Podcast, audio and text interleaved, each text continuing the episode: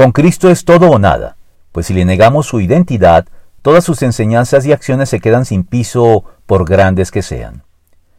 John Stott señalaba que debemos vencer la tentación de separar verdades que van unidas, algo que muchos no tienen en cuenta en relación con Cristo al distinguir en él su humanidad de su divinidad, o sus acciones de sus palabras o de su identidad, procediendo luego a separar estos aspectos inseparables de su ser, traicionándolo en el proceso.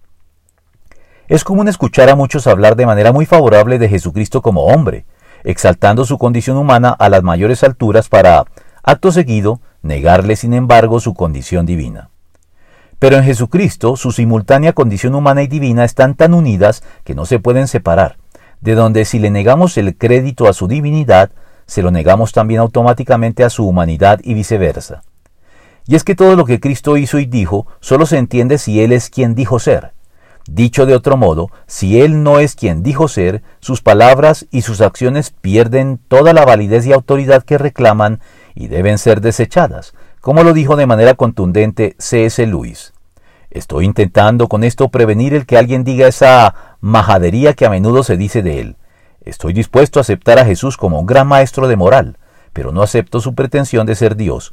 Eso es precisamente lo que no debemos decir. Tienen que elegir, o ese hombre era y es el Hijo de Dios, o un loco, o algo peor. Pero no vengamos con tonterías condescendientes acerca de que él era un gran maestro humano no nos dejó abierta esa posibilidad. Ya lo dijo el Señor. Por eso les he dicho que morirán en sus pecados, pues si no creen que yo soy el que afirmo ser, en sus pecados morirán. Juan 8:24.